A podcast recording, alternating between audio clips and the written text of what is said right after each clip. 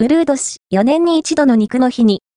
郡山市の焼肉店でも特別キャンペーン2月29日は4年に一度のウルー日です。この日が誕生日という方は待ち遠しい日だったかもしれません。ウルー日を遡ると、いろいろな歴史が見えてきます。4年に一度訪れるウルー年では、月日と季節のズレを調節するために、2月に29日が設けられています。24年前のウルード氏のいわゆる2000年問題の時は、ウルービにコンピューターの誤作動が起きるのではと全国的に心配され、福島県庁には対策本部が設けられ、24時間体制で警戒に当たったほどです。様々な条件が重なったミレニアムイヤーということもあって、この時は福島県内でも ATM が使えなくなるなどのトラブルが発生しました。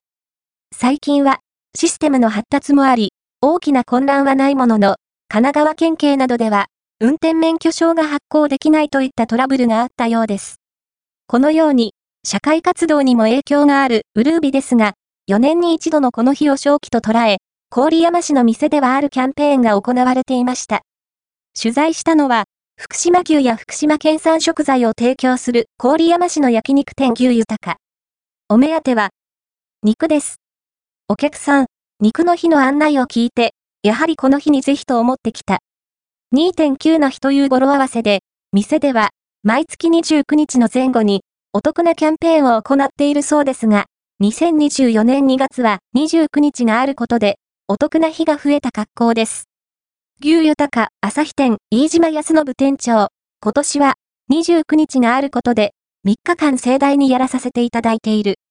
いつもより、肉も安くなるとあって、店も多くのお客さんで賑わっていました。